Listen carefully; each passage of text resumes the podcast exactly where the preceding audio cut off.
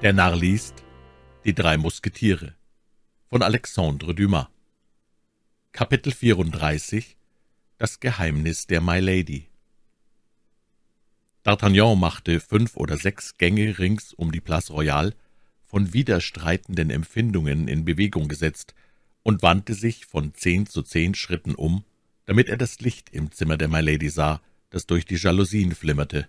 Die junge Frau war diesmal offenbar weniger bedrängt als das erste Mal, in ihr Zimmer zurückzukehren.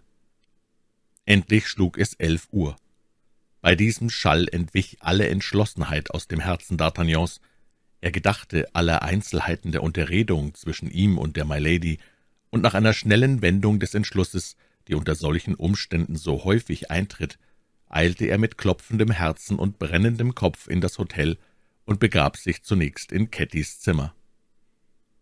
Das junge Mädchen, blass wie der Tod und an allen Gliedern zitternd, wollte D'Artagnan abhalten, allein My Lady, die mit ihrem lauschenden Ohr das durch seinen Eintritt verursachte Geräusch gehört hatte, öffnete die Tür und hieß ihn eintreten. Auch Ketty stürzte nach der Tür.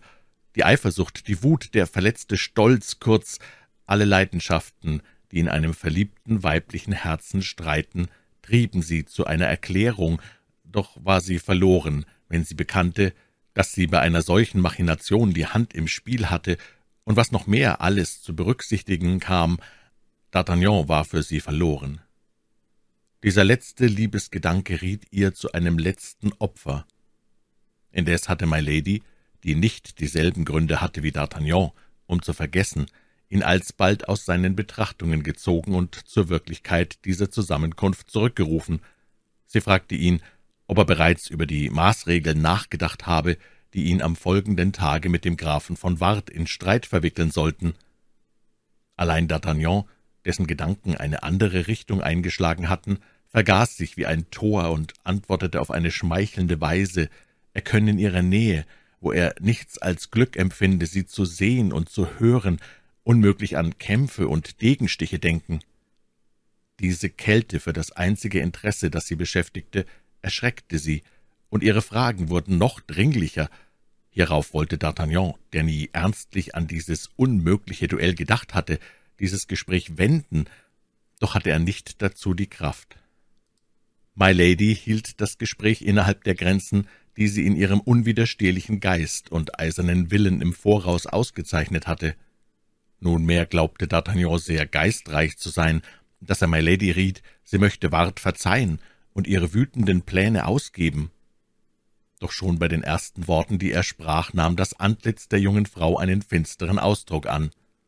»Haben Sie etwa Furcht, lieber Herr D'Artagnan?« sprach sie in einem schneidenden, höhnischen Tone, der in den Ohren des jungen Mannes seltsam klang. »Ich denke nicht daran, liebe Seele«, entgegnete D'Artagnan. »Allein, wenn dieser arme Graf von Ward zuletzt doch minder schuldig wäre, als Sie meinen. In jedem Falle, sprach My Lady ernst, hat er mich betrogen, und von dem Moment an, wo er mich betrogen hat, verdient er den Tod. Er wird somit sterben, da Sie ihn verurteilen, entgegnete D'Artagnan in einem so festen Tone, dass er My Lady als der Ausdruck einer Hingebung erschien, die jede Prüfung besteht. Sie lächelte ihm von neuem zu. »Ja, Jetzt stehe ich ganz bereit«, rief D'Artagnan voll unwillkürlicher Begeisterung, »doch vorher möchte ich in einer Sache versichert sein.« »In welcher?« fragte My Lady. »Dass Sie mich lieben. Dies beweist schon, dass Sie hier sind, glaube ich«, erwiderte sie, Verlegenheit heuchelnd.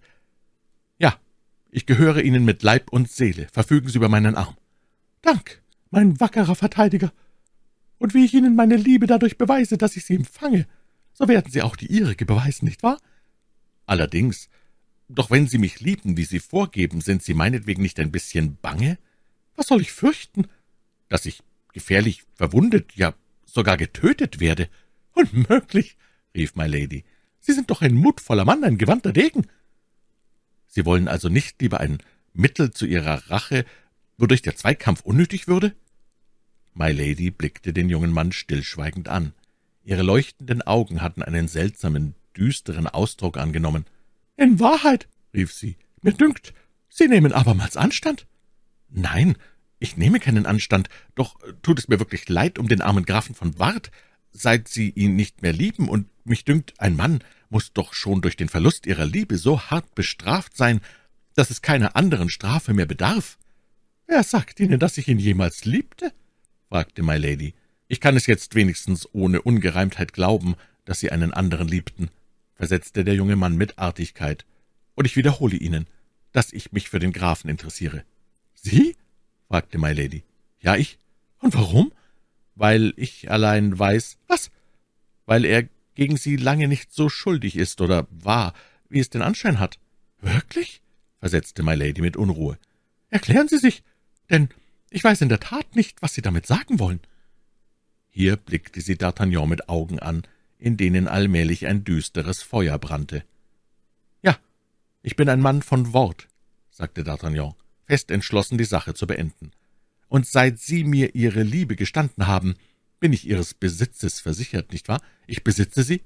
Ganz und gar, fahren Sie fort!« Seitdem fühle ich mich umgewandelt, ein Geständnis drückt mich. Ein Geständnis? Hätte ich an Ihrer Liebe gezweifelt, würde ich es nicht ablegen, aber nicht wahr? Sie lieben mich? Gewiss. Wenn ich mich nun aus übermäßiger Liebe gegen Sie versündigt hätte, würden Sie mir wohl verzeihen? Vielleicht, doch das Geständnis, rief sie erblassend. Was ist es? Nicht wahr? Sie haben am verflossenen Donnerstag dem Grafen von Ward in diesem Zimmer ein Stelldich eingegeben? Ich, nein, es ist nicht so, entgegnete die My Lady mit so fester Stimme und solcher Ruhe im Antlitz, dass D'Artagnan daran gezweifelt hätte, wäre er der Sache nicht vollkommen gewiss gewesen. »Oh, lügen Sie nicht, schöner Engel, es wäre fruchtlos«, sagte D'Artagnan, ein Lächeln erkünstelnd. »Wie das? Reden Sie doch, Sie martern mich zu Tode!« »Dieser Ring in meinen Händen, der Graf von Ward vom Donnerstag und D'Artagnan von heute sind ein und dieselbe Person.« Der Unbesonnene erwartete eine Verwunderung, gemengt mit Beschämung, einen Sturm, der sich in Tränen auflösen würde, doch irrte er gewaltig, und sein Irrtum dauerte nicht lange. My Lady richtete sich auf, blass und schrecklich, und wollte D'Artagnan durch einen heftigen Stoß gegen die Brust zurückdrängen und sich entfernen. D'Artagnan hielt sie am Kleide zurück, um Verzeihung zu flehen, sie suchte aber mit einer raschen und entschlossenen Bewegung die Flucht zu ergreifen. Da zerriss oben das Kleid am Leibe, und D'Artagnan erblickte auf einer ihrer schönen Schultern, die sich entblößte, mit unsäglichem Erschrecken die Lilie, das unvertilgbare Mal, von der Hand des Henkers eingedrückt. »Großer Gott!« rief er, ließ das Kleid aus den Händen gleiten und verharrte stumm am Platz, unbeweglich, zu Eis erstarrt. My Lady fühlte sich aber eben durch D'Artagnans Schrecken verraten, er hatte zweifelsohne alles gesehen. Der junge Mann wusste jetzt ihr Geheimnis, ein schreckliches Geheimnis, das bisher der ganzen Welt verborgen war. Sie wandte sich um und war nicht mehr das rasende Weib, sondern ein verwundetes Panthertier. »Ha, Elender!« rief sie, »du hast mich feige verraten, und noch mehr, du weißt nun mein Geheimnis und musst sterben!« Sie eilte zu einem kleinen Kistchen von eingelegter Arbeit, das auf ihrem Putztisch stand, schloss es mit fieberhaft bebenden Händen auf und nahm einen kleinen Dolch mit goldenem Griff und dünner, scharfer Klinge hervor und stand wieder mit einem Satz vor D'Artagnan, der auf seinem Sitze geblieben war. Wiewohl der junge Mann viel Mut besaß, so erschrak er doch vor diesem verwüsteten Antlitz, diesen hervorragenden Augen, diesen blassen Wangen, diesen geröteten Lippen. Er stand auf und trat zurück, wie er es vor einer Schlange getan hätte, die auf ihn zugekrochen wäre, fuhr mit seiner schweißbefeuchteten Rechten instinktartig an den Degen und zog ihn aus der Scheide. Ohne dass sich aber My Lady beim Anblick der blitzenden Klinge fürchtete, rückte sie vor, um ihm einen Stoß zu versetzen, und hielt erst dann inne, als sie seine Klingenspitze auf ihrer Brust fühlte. Sie suchte nun, den Degen mit ihren Händen zu erfassen, allein D'Artagnan entzog ihn unablässig ihren Griffen streckte ihr denselben, ohne zu stoßen, bald gegen die Brust, bald gegen die Augen hin, und wich stets mehr und mehr zurück, um die Tür zu gewinnen, die zu Ketty führte, und durch dieselbe zu entschwinden. Mittlerweile drang My Lady mit furchtbarem Ungestüm und einem wahrhaften Löwengebrüll auf ihn ein. Da aber das zuletzt wie ein Duell aussah, so gewann D'Artagnan allmählich mehr Ruhe und sprach zu ihr, »Genug, schöne Dame, genug! Aber ich bitte Sie um Gottes Willen, sich zu besänftigen, und ich will auf Ihre andere Schulter eine zweite Lilie zeichnen. Verwünschter, nichtswürdiger, heulte My Lady. D'Artagnan aber suchte fortwährend die Tür und war nur auf seine Verteidigung bedacht. Auf den Lärm, den sie durch das Umwerfen der Möbel verursachte, sie, um ihn zu erreichen, er, um sich von ihr hinter den Geräten zu schützen, machte Ketty die Tür auf. D'Artagnan, der fortwährend manövrierte, um sich der Tür zu nähern, war von derselben nur noch drei Schritte entfernt. Er sprang mit einem Satz aus dem Zimmer der Milady in das der Zofe und verschloss mit Blitzesschnelle die Tür wieder, gegen die er sich mit ganzer Gewalt stemmte, indes Ketty den Riegel vorschob. Hierauf bemühte sich Milady, den Stützpfeiler umzustürzen, der sie in ihr Zimmer einschloss, und zwar mit Kräften, die weit über die einer Frau gingen.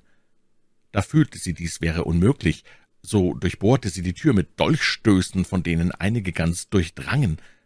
Auch begleitete sie jeden Stoß mit einer entsetzlichen Verwünschung.